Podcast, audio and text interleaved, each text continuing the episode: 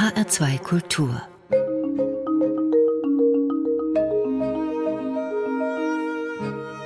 Doppelkopf Heute am Tisch mit Dr. Michael Plitzner, Theologe und promovierter Maschinenbauingenieur.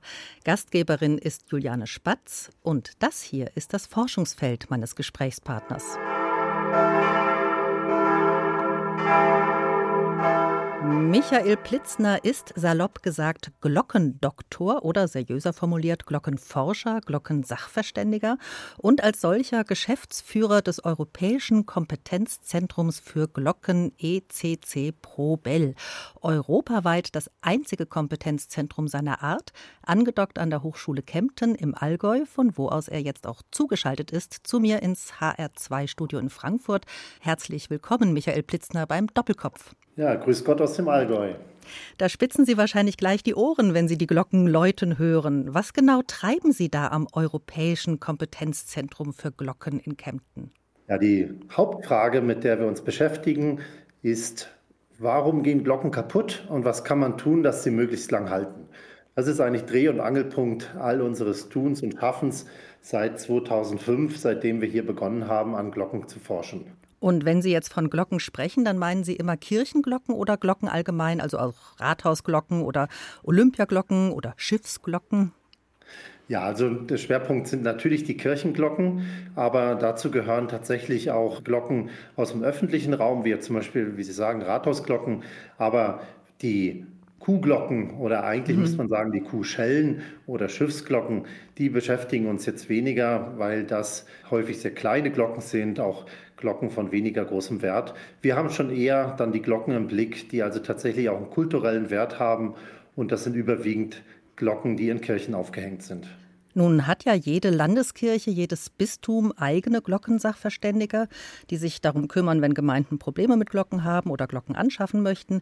Aber in Kempten betreiben sie eben Forschung. Michael Plitzner, wie dürfen wir uns nun Ihre Arbeit vorstellen? Führen Sie als Maschinenbauingenieur vor allem Berechnungen am Schreibtisch durch oder müssen Sie ständig auf irgendwelche Kirchtürme hinaufkraxeln, um die Glocken vor Ort abzuhören? Der Ausgangspunkt unserer Forschung war ein europäisches Forschungsprojekt, wo wir untersucht haben, wie jetzt eben dieses nach wissenschaftlichen Erkenntnissen dann auch zuverlässig funktionieren kann, dass eben Glocken möglichst schonend geläutet werden und nicht kaputt gehen. Und wir haben hier in Kempten eine hervorragende Randbedingung dafür, nämlich wir haben ein großes Schalllabor hier bei uns an der Hochschule, 12 Meter mal 8 Meter, so eine Abmessung in etwa und 5 Meter hoch. Und dieser Raum hatte äh, ausreichend Platz, dass da in der Hochzeit bis zu sechs Glocken parallel im Dauerläuten geläutet werden konnten. Und das Besondere an so einen Räumen ist ja, dass man wirklich draußen nichts mehr hört. Wenn man vor dem Raum gestanden hat, war es absolut still. Und drinnen sind einem die Ohren abgeflogen. Ein Kollege von Ihnen hat diesen Schallraum mal die Glockenhölle genannt. Wie laut wurde es denn da drin, wenn Sie Ihre Glockenversuche gemacht haben? In der absoluten dB-Zahl sind wir da schon irgendwo bei 140, 150. Das ist also extremst laut. Man macht sich natürlich alles kaputt am Gehör, wenn man dort ohne Schutz reingeht. Glockenhölle, dieser Name ist allerdings entstanden, weil wir in diesem Raum tatsächlich Glocken bis zum Bruch geläutet haben. Also wir haben Dauerläuteversuche gemacht und haben mehrere Glocken so lange geläutet, bis Schäden aufgetaucht sind, bis Risse aufgetaucht sind an den Glocken. Und diese Versuche waren extrem wertvoll, weil wir anhand dieses Fortschritts, wie Risse und Schäden entstehen, jetzt verschiedene Methoden dort erarbeiten konnten, wie eben das gerade dann auch vermieden werden kann. Wie viele Stunden oder Tage wurden die Glocken bei Ihnen geläutet? Also die Glocke, glaube ich, die am längsten geläutet hat, sind etwa 3000 Stunden. Und wenn man so rechnet, dass so 25 bis 30 Stunden eine übliche Glocke auf dem Kirchturm die Läutezeit pro Jahr hat, dann sind das also umgerechnet etwa 100 Jahre Läuten. Und ist das dann normaler Verschleiß oder was genau macht die Glocken kaputt? Also es sind zwei Effekte, die zu Schäden führen. Das eine ist tatsächlich Verschleiß, das heißt der Klöppel schlägt an die Glocke und es gibt diesen Kontakt zwischen diesem Klöppel aus Stahl und der Glocke aus Bronze. Und bei diesem Kontakt wird quasi das Material der Glocke ja, verformt. Und äh, wenn dieser Klöppel eben nicht so einen richtig schön punktgenauen Anschlag hat, der dazu führen kann, dass die Glockenbronze sich schön verdichtet und quasi wie so ein Schutzpanzer gegen den Klöppel aufbaut, sondern wenn der Klöppel immer woanders hinschlägt oder nach links und rechts noch so ein bisschen rüberschleift, weil der Klöppel nicht sauber installiert ist, dann gibt es im Grunde wie so einen Materialabtrag, so ein Hin- und Herwalken des Materials, sodass dann kleine Brüche, Ausbrüche dort an der Glockenoberfläche entstehen und dann gibt es einen fortgeschrittenen Verschleiß. Bei historischen Glocken, die jetzt schon viele hundert Jahre alt sind, da kann das richtig ein dicker Materialausschlag sein, der da eine Riesenkuhle, die sich sozusagen da in der Glocke gebildet hat. Also der Verschleiß ist das eine. Und das andere sind tatsächlich Risse. Ein Riss entsteht dadurch, dass Material hin und her gebogen wird. Da ist immer so ein schönes Beispiel die Büroklammer. Wenn man damit Papier zusammenheftet, dann hält die quasi ewig. Aber wenn man nervös ist und die Büroklammer hin und her biegt, dann macht man das drei, vier Mal und dann bricht die. Und wenn man eben Glockenbronze nur gering beansprucht durch den Klöppelanschlag, dann hält die ewig lang. Also auch so wie Glocken gegossen sind für die Ewigkeit, so kann dann tatsächlich auch eine Glocke über Jahrhunderte, Jahrtausende hindurch halten. Wenn aber der Klöppel zu heftig anschlägt, dann versetzt er diesen Glockenklangkörper in so heftige Vibrationen, dass eben diese Verformung dazu führt, dass kleine Mikroanrisse im Gefüge entstehen. Und wenn die Verformung immer auf dem gleichen Niveau verbleibt, dann entstehen dann irgendwann richtige Risse, die dann eben wirklich einen Bruch und sogar im Extremfall dann sogar ein Auseinanderbrechen der Glocke bewirken. Also der Klöppel ist sozusagen der Dreh- und Angelpunkt. Sie sprechen ja auch vom Klöppelkuss. Ganz genau. Das ist dann das Ziel, was man erreichen möchte, wenn man eine besonders gute Klangentfaltung haben möchte. Und zwar bedeutet das, dass also der Klöppel die Glocke dann treffen soll, wenn die Glocke gerade im oberen Umkehrpunkt ist. Also das heißt, die Glocke schwingt hin und her auf einen bestimmten Läutewinkel, in Deutschland so üblich irgendwas zwischen 45 und 60 Grad zum Allgemeinen. Und wenn die Glocke also oben am oberen Umkehrpunkt angekommen ist, dann soll auch der Klöppel oben an der oberen Glockenwandung dann auftreffen und möglichst eben so, dass er gerade noch so viel Schwung hat, dass er die Glocke noch touchiert und dann wieder mit der Glocke zurückfällt. Wenn das also optimal eingestellt ist, dann gibt es also wirklich eine hervorragende Klanganregung, dass also auch die tiefen Töne und die hohen Töne in einer guten Balance dann auch zum Tönen kommen. Gibt es eigentlich auch eine Glockenpflege? Also Sie sprechen ja auch von der Glocke als Musikinstrument. Mhm. Braucht es wie bei einem anderen Musikinstrument auch eine besondere Pflege für die Glocke? Ja, die Glocken müssen schon gewartet werden. Einmal im Jahr sollte normalerweise an jede Glocke mal ein Wartungsdienst kommen, denn die Glocken sind ja doch bewegte Teile, also eigentlich Maschinen dann, die im Turm sind. Und wenn da was bricht, was abstürzt, dann kann das natürlich nicht nur den Schaden für die Glocke oder für irgendeinen Bauteil der Glocke bedeuten, sondern auch tatsächlich für die Kirche oder sogar für eine menschlichen Schaden, wenn sie irgendwo abstürzt. Und daher ist es schon wichtig, dass die Glocken immer wieder auch in Augenschein genommen werden. Und wenn eine Landeskirche und ein Bistum das auch genau nimmt und sich auch sehr intensiv um Glocken kümmert, dann hat eigentlich jedes Bistum, jede Landeskirche auch einen Glockensachverständigen, der versucht, in so einem Turnus von 10 bis 15 Jahren auf jedem Kirchturm mal gewesen zu sein, um einfach zu überprüfen, wie geht es den Glocken und ist alles so eingestellt, wie es die Standards auch erfordern. Und Sie beraten dann auch diese Glockensachverständigen? Ja, tatsächlich. Also die äh, Glockensachverständigen sind in der Mehrzahl Kirchenmusiker, die dann eine Fortbildung gemacht haben. Es sind allerdings auch Architekten dabei und aus anderen Berufen. Und natürlich haben die einen guten Blick, meistens haben sie ein sehr gutes Gehör und können musikalisch dort Dinge hören, äh, von denen ich nur träumen kann. Aber technisch gibt es natürlich schon bei vielen jetzt nicht so das Know-how, das zu beurteilen oder beurteilen zu können. Und die kommen auch sehr gern dann auch auf uns zurück und fragen dann auch nach, wie würden wir das beurteilen. Dann natürlich gibt es auch immer mal Streitfälle, ja, wo dann die Meinung des Sachverständigen gegen die Meinung der Gemeinde ist. Und für uns ist es immer sehr wichtig, da auch genau zuzuhören was sind die eigentlichen Zielsetzungen? Denn auch bei Glocken, wie bei allen Sachen, ist es so, dass man natürlich auch unterschiedliche Gewichtung legen kann. Möchte man lieber den optimalen Klang? Möchte man lieber die optimale Schonung? Gibt es eventuell Wechselwirkungen mit dem Kirchturm, dass der Kirchturm anfängt zu wackeln? Gibt es vielleicht irgendwelche anderen Bedingungen, die dazu führen, dass man sagt, diese Glocke hat eine besondere Funktion, die muss immer so und so oft läuten. Und dann kann man da eben genau auch Lösungen sich erarbeiten, dass man eben sagt, okay, das, was bei der einen Glocke richtig ist, kann für die andere Glocke falsch sein. Das heißt, da gibt es individuelle Lösungen. Und das macht es natürlich auch schwierig und für mich natürlich auch sehr interessant, dass auch da wirklich jede Glocke einzigartig zu betrachten und zu bewerten ist. Wir kommen zu Ihrem ersten Musikwunsch, Michael Plitzner. Das Geläut zu Speyer nach einem Chorsatz von Ludwig Senfel aus dem 16. Jahrhundert in der Version von The King's Singers.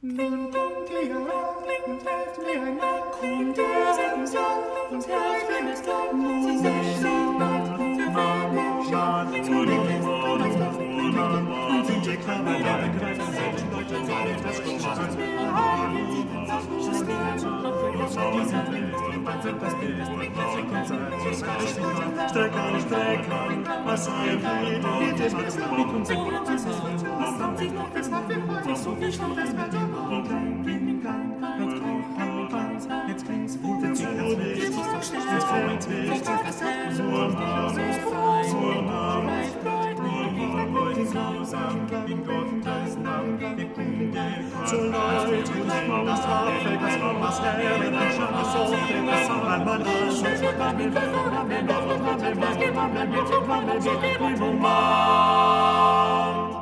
das Glockengeläut zu Speyer mit den Kings Singers nach einem Chorsatz von Ludwig Senfel passt wunderbar zu unserem heutigen Thema HR2 Kultur. Sie hören den Doppelkopf heute mit Glockenforscher Michael Plitzner und Juliane Spatz als Gastgeberin.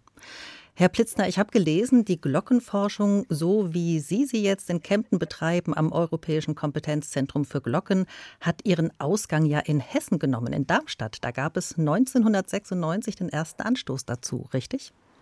Ja, ganz genau. Das hat damals ein Abteilungsleiter von dem Fraunhofer Institut in Darmstadt für Lebensdauer und Betriebsfestigkeit ins Leben gerufen. Das ist der Andreas Rupp damals gewesen und heute der Kopf, der Chef sozusagen hier der Glockenforschung in Kempten. Er ist wissenschaftlicher Leiter hier bei uns für unser Kompetenzzentrum und gleichzeitig auch Vizepräsident der Hochschule. Und der Herr Rupp, der hatte damals die Anfragen gehabt von zwei Glockengießereien, die eigentlich sich so ein Stück weit gestritten hatten. Bringt es was, Glocken zu drehen, damit die Beanspruchung, die Belastung sozusagen über den gesamten Glockenumfang verteilt wird.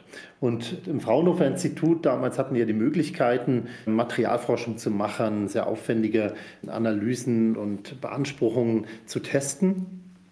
Und man hat dann die Grundlagen eigentlich geschaffen für das, was wir dann später nochmal vertieft haben, nämlich, dass man die Glockenbronze, das ist eine Verbindung aus Kupfer und Zinn, etwa 80 Prozent Kupfer, 20 Prozent Zinn, dass man dieses Material analysiert hat, wie heftig kann das beansprucht werden, bis ein Riss entsteht.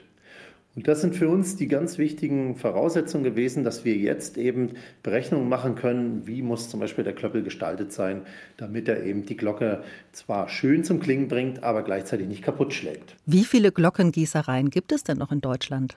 Zurzeit gibt es noch vier bis fünf Glockengießereien. Das ist ein bisschen schwierig zu sagen, weil der Markt gerade relativ heftig in Bewegung ist. Leider mussten zahlreiche Glockengießereien in den letzten Jahren zumachen. Also als wir begonnen hatten mit unserer Forschung 2005, da hatten wir noch acht Glockengießereien in Deutschland und eben jetzt fast nur noch die Hälfte.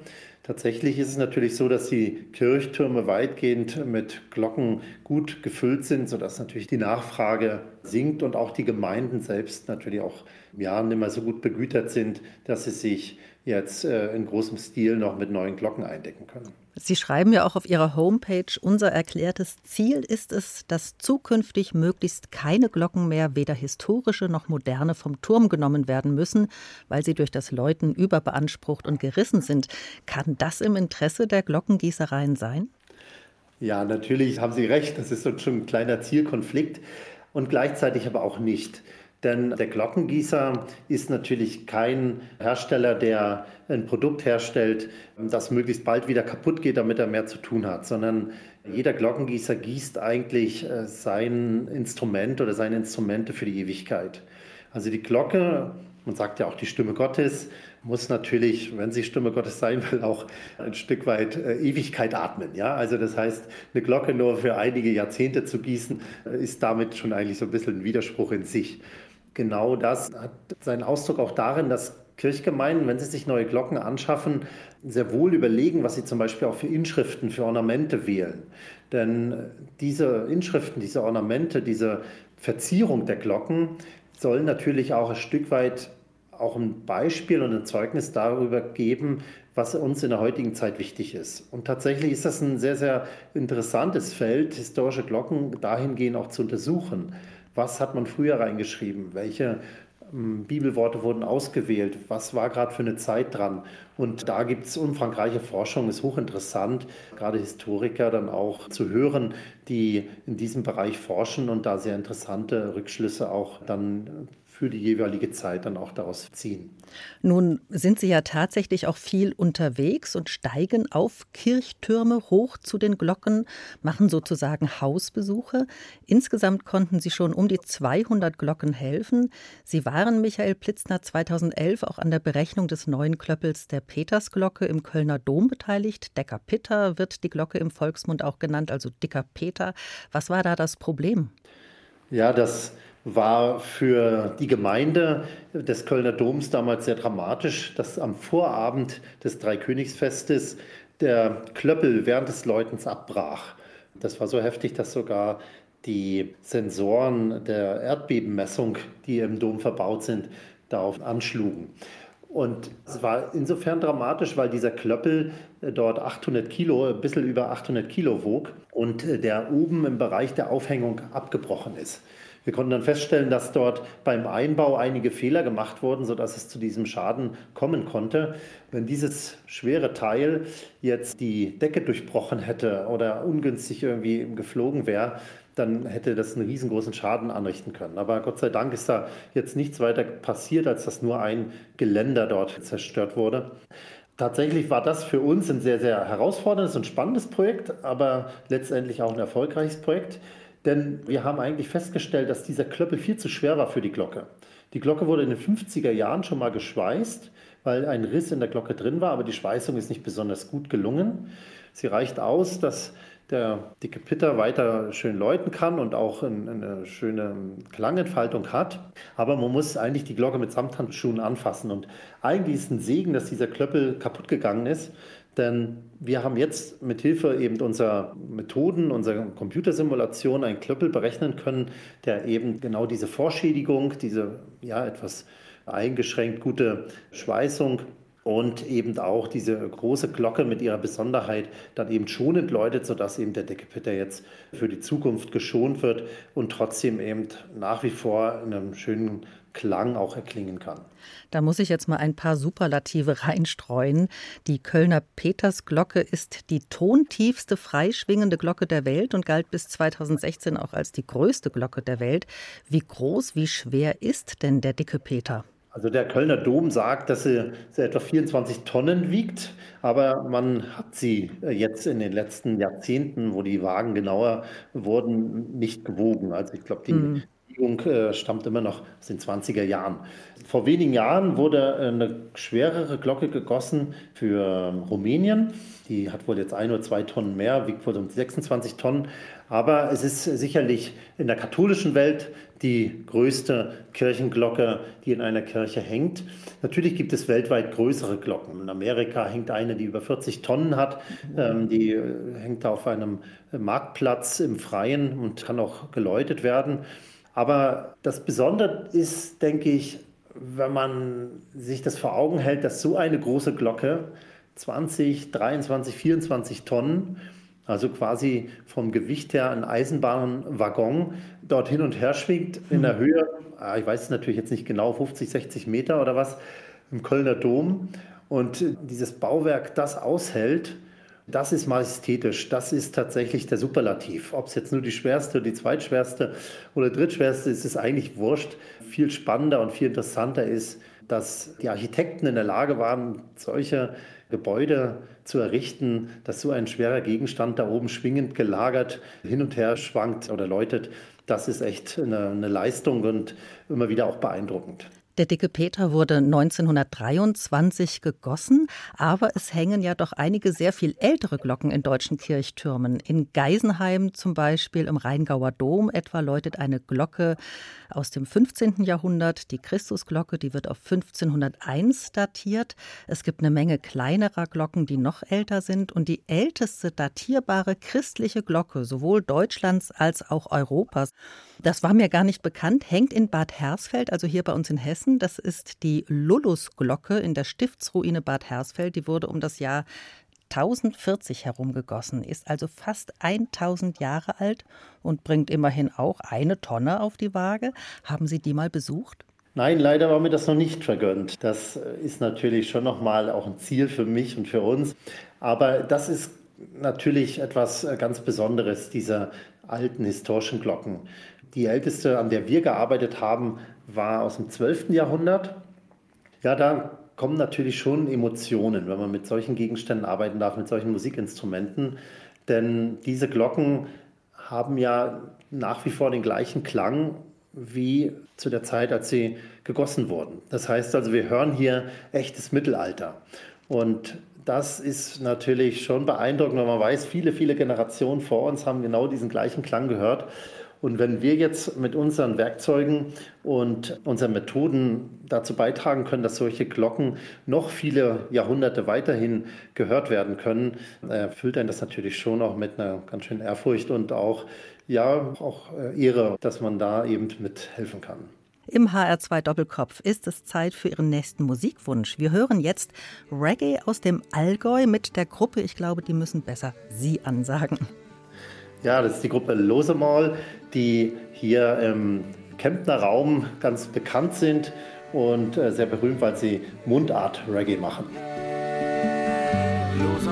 Ja, wir packen unsere Sachen zusammen, sind sowas von bereit, hey Gott, sind wir gleich. Das nächste Gipfelkreuz im Visier, der Himmel direkt über mir. Wir feeling alright. Wir feeling alright, wir packen unsere Sachen zusammen, sind sowas von bereit, hey Gott, sind wir gleich. Schritt für Schritt, das Ziel vor Augen, wir sind bergleich. am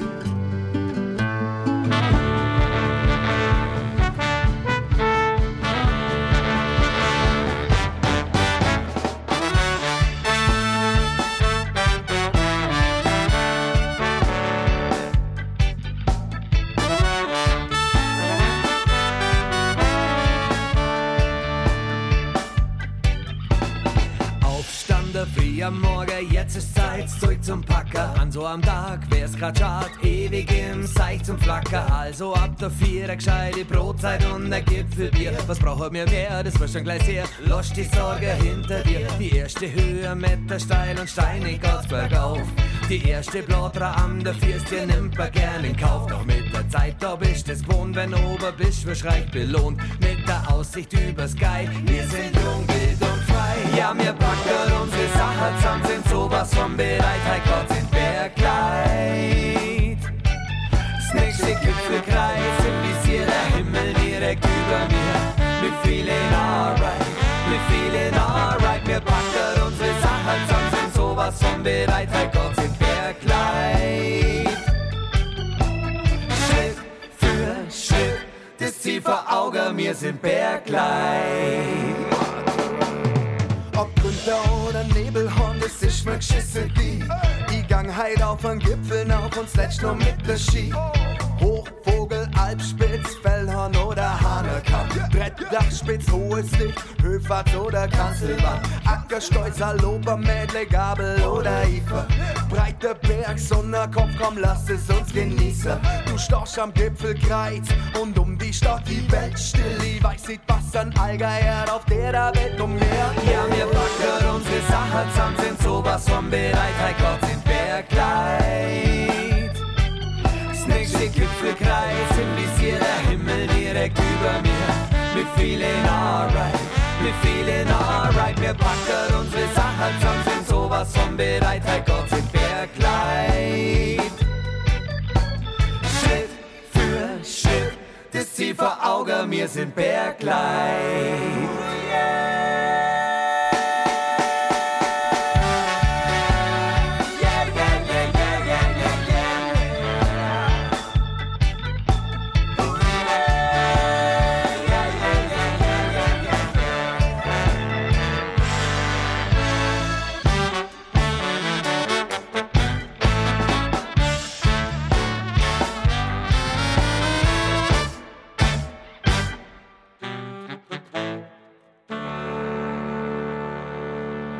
Allgäuer Band Losamol mit Bergleit im HR2 Doppelkopf. Heute zu Gast und zugeschaltet aus Kempten von seinem Schreibtisch per Internetverbindung ist Michael Plitzner, Glockenforscher, Glockensachverständiger und seit 2008 Geschäftsführer des Europäischen Kompetenzzentrums für Glocken ECC Probell mein Name ist Juliane Spatz.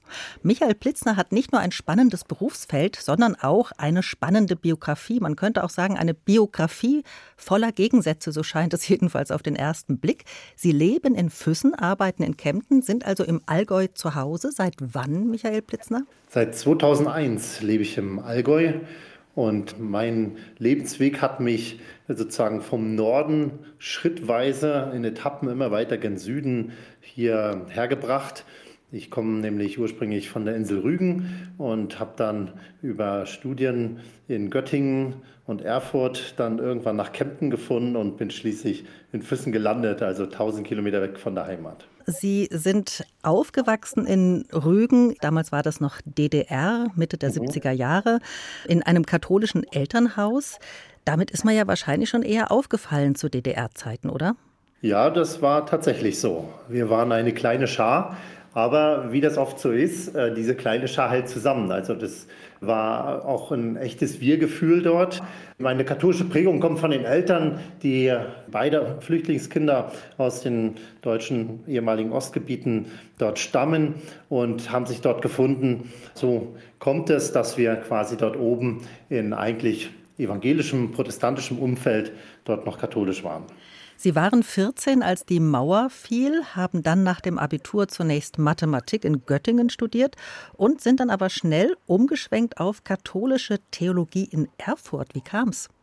Von Mathematik auf Theologie? Ja, also mein Glaube hat mich schon immer sehr geprägt. Und schon immer, auch als kleiner Junge, war mir das immer auch ein sehr wichtiger Aspekt, das geistliche Geschehen in der Kirche.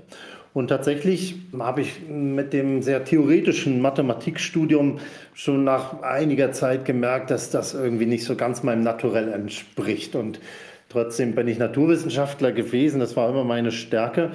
Und dann dachte ich aber, nee, so kann es nicht weitergehen. Ich muss mal noch mal was anderes machen und kam auf die Idee, wie wäre das denn mit Theologie und vielleicht einen ganz anderen Lebensweg einzuschlagen, sogar eben Pfarrer werden zu wollen, Priester, katholischer Priester.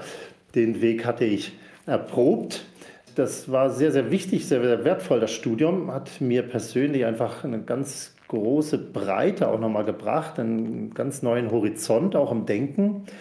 Aber dennoch habe ich da auch gemerkt, ist doch noch nicht so ganz meins. Und dann haben Sie nochmal studiert, Michael Plitzner, und zwar Maschinenbau in Kempten. Das klingt dann so nach einer richtigen Kehrtwende. Ja und nein. Ich hatte einen guten Freund damals, als ich mich damit äh, auseinandersetzte, ob ich das Theologiestudium abbreche oder nicht. Ich habe es dann am Ende zu Ende studiert, um einfach endlich mal nach dem Mathestudium, das ich abgebrochen habe, auch einen Abschluss zu haben.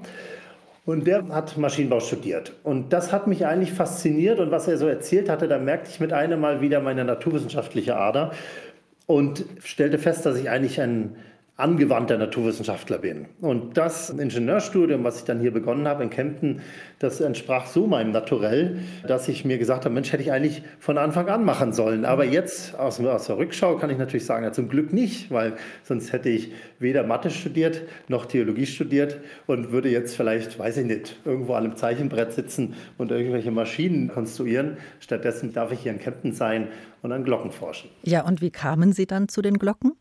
Ja, da kommt jetzt der Andreas Rupp wieder ins Spiel. Der hatte nämlich Anfang der 2000er Jahre hier eine Professur in Kempten übernommen, nachdem er dort am Fraunhofer Institut dann seine Arbeit beendet hatte und gerne einfach gen Süden in die Berge wollte. Und während meines Studiums hatte ich schon ersten Kontakt mit ihm.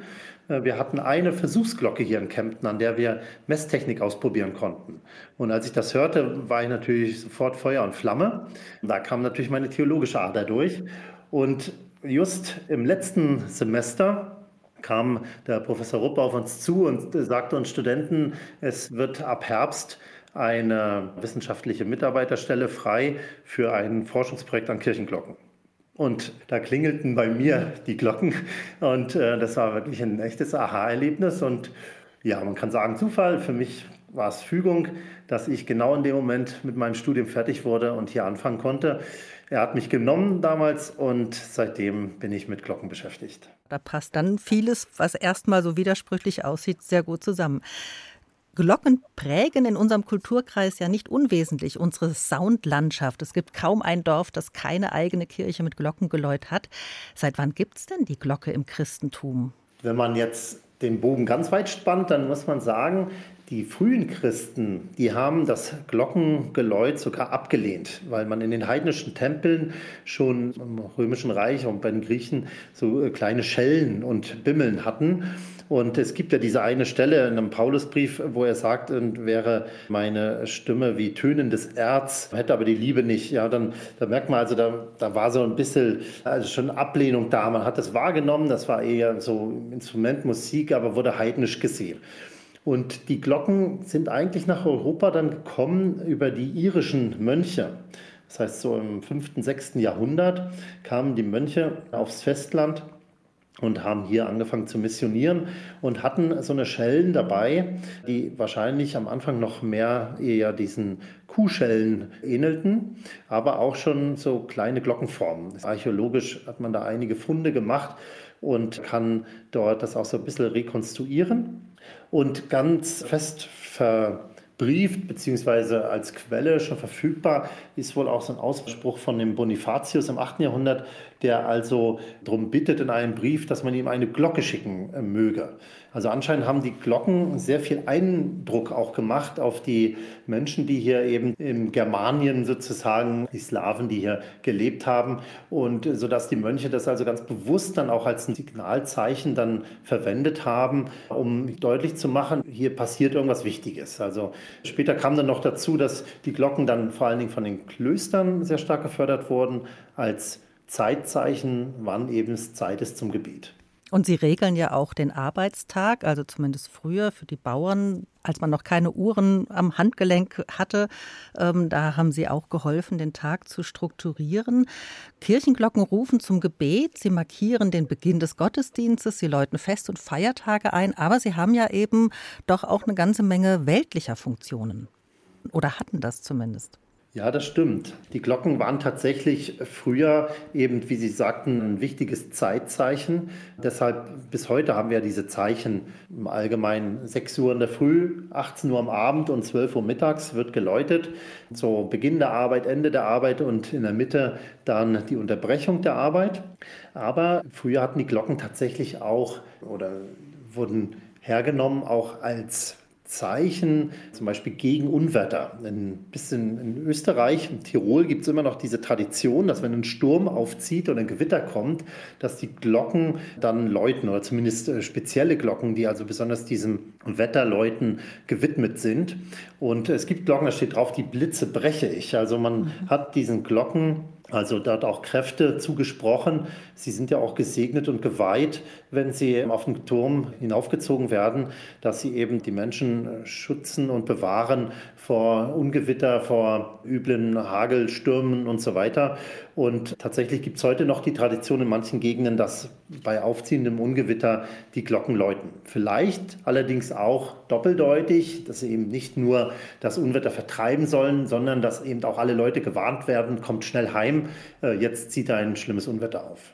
Denn so eine Glocke, die hört man ja sehr weit. Als was betrachten Sie Glocken vor allem? Ja, Glocken sind für mich schon auch zweierlei. Also sie prägen schon den Tag, Und gerade wenn man in der Nähe von der Kirche wohnt, ist es wirklich schön zu hören, ah, jetzt Leute, jetzt ist es Mittag.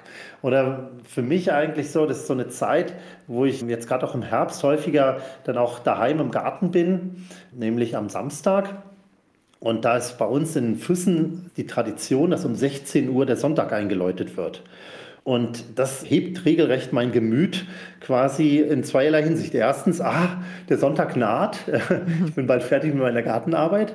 Und andererseits auch gleich schon wieder dieses Momentum, ah, da gibt es was über mir. Also es ist immer auch diese Transzendenzerfahrung, die Glocken weisen doch auch auf noch mehr drauf hin. Und das ist, denke ich, auch wichtig in der heutigen Zeit. Wenn Menschen zunehmend mit Glockengeläut nichts mehr anfangen können, ist es auch an der Zeit, nochmal auch wieder deutlich zu machen, was Glockenläuten wirklich bedeutet. Und daher gibt es auch ja für dieses Läuten morgens, mittags, abends auch ganz bewusst eine Widmung, dass man zum Beispiel sagt, am Abend denken wir einfach auch an die Verstorbenen zum Beispiel. Oder mittags könnte man sagen, es ist das Friedensläuten. Ja? So hat man also auch die Möglichkeit, dass dann auch Menschen, die jetzt nicht unbedingt christliche Prägung haben, aber so auf diese Weise trotzdem auch mit dem Glockenläuten sich erinnern können und damit auch irgendwo eine Funktion sehen, die auch wertig ist und auch dem Menschen hilft, der jetzt nicht unbedingt diesen christlichen Kontext hat. Wir kommen zu Ihrem nächsten Musikwunsch, Michael Plitzner. Come Away With Me der amerikanischen Soul- und Jazzsängerin Nora Jones aus dem Jahr 2002. Warum haben Sie dieses Lied mitgebracht? Ach, das ist ja so ein Musikstil, der mir sehr gefällt, wo man einfach wunderbar runterfahren kann und mit einem guten Glas Rotwein am Abend ja einfach diesen Tag in Ruhe passieren kann. Also einfach zum Wohlfühlen. Come away with me in the night.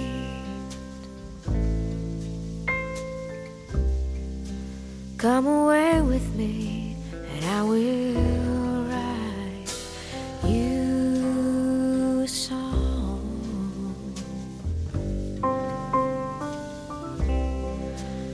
Come away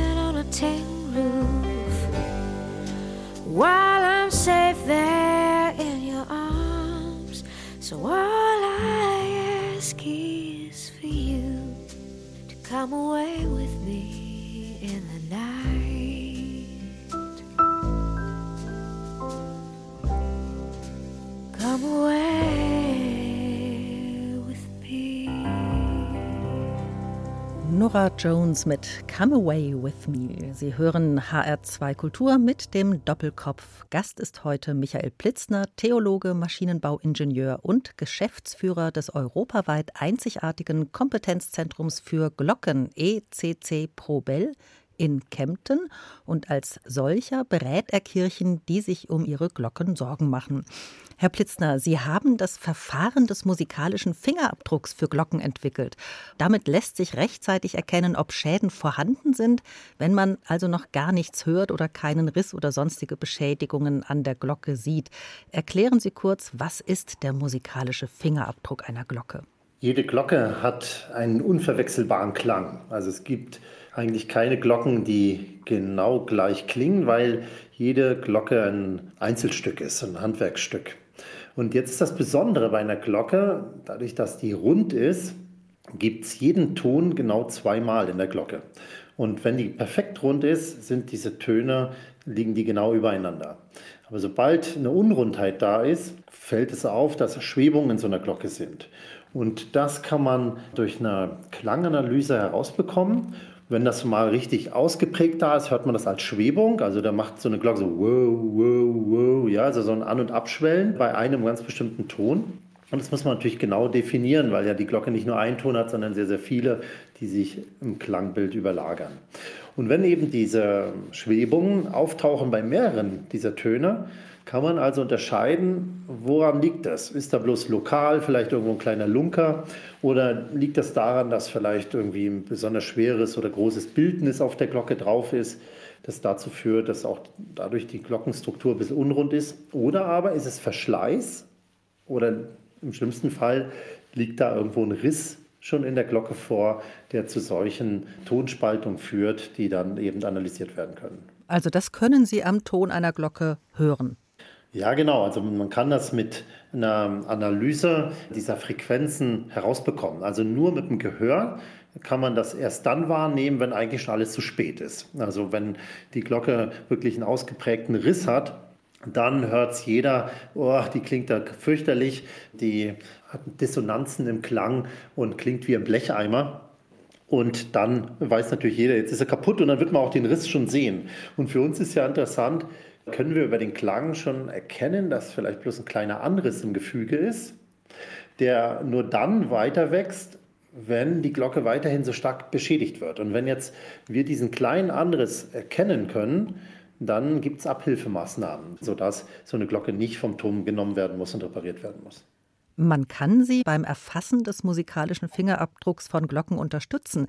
Dazu rufen Sie ja auf der Homepage des Glockenkompetenzzentrums auch auf. Wie kann man Ihnen da helfen?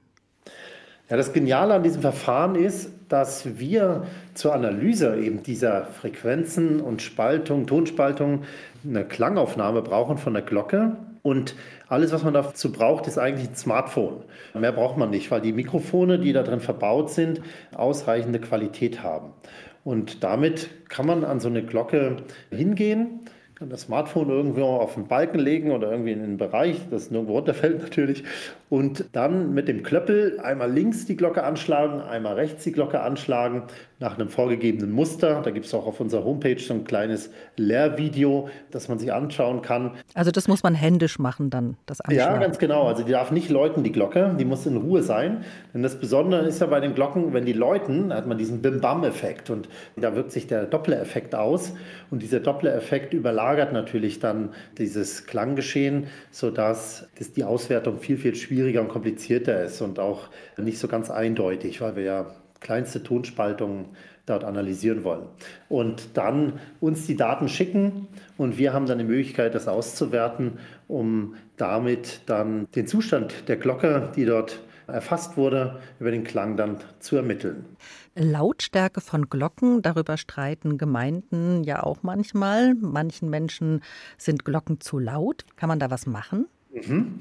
Also es gibt natürlich da Möglichkeiten einzugreifen, nämlich in der Art und Weise, wie der Klöppel konstruiert ist. Denn laute Glocken bedeuten häufig halt auch eine sehr, sehr hohe Beanspruchung. Wir hören uns das mal an. Sie haben nämlich ganz schöne Audiobeispiele auch auf Ihrer Homepage.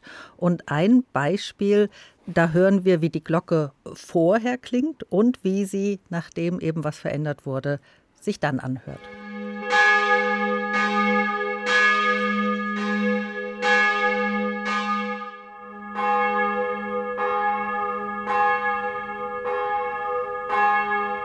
Man das ganz gut raus, dass also in den Glocken hohe Töne und tiefe Töne da sind. Beim ersten Beispiel waren die hohen Töne viel stärker und die sind dann auch von unserem Klangeindruck, von der Gehörkurve, die jeder Mensch hat, werden die natürlich dementsprechend auch noch deutlicher und auch unangenehmer wahrgenommen. Und wenn jetzt sich das Klangspektrum mehr verlagert zu den tieferen Tönen, nehmen wir das auch sofort leiser wahr, auch wenn vielleicht der Schalldruck gar nicht so massiv abgenommen hat.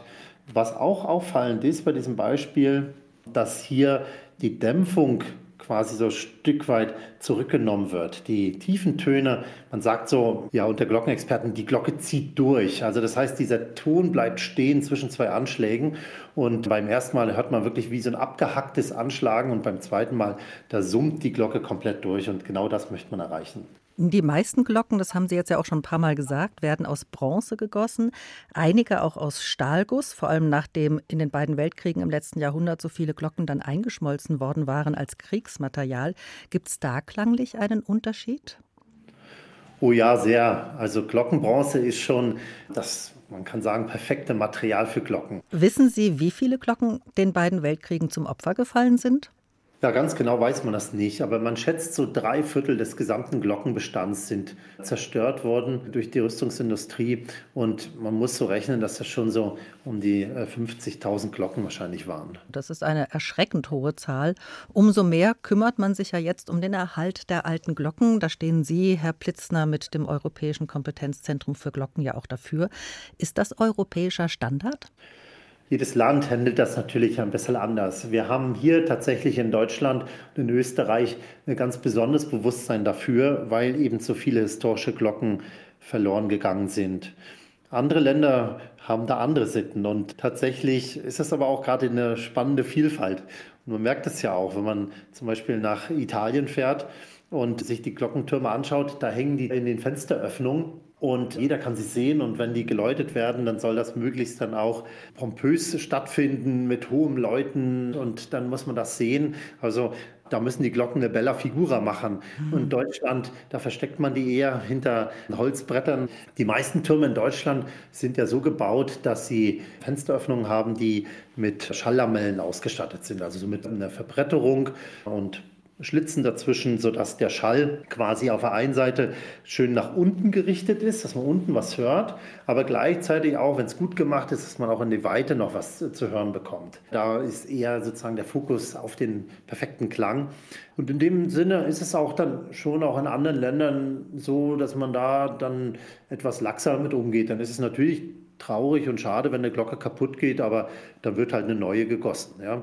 Das ist hier in Deutschland da etwas stärker jetzt ausgeprägt, dass man da unbedingt das historische Kulturgut erhalten möchte und deshalb auch da einen gewissen Aufwand betreibt, dass das auch stattfinden kann. Ein sehr spannendes und sehr weites Berufsfeld.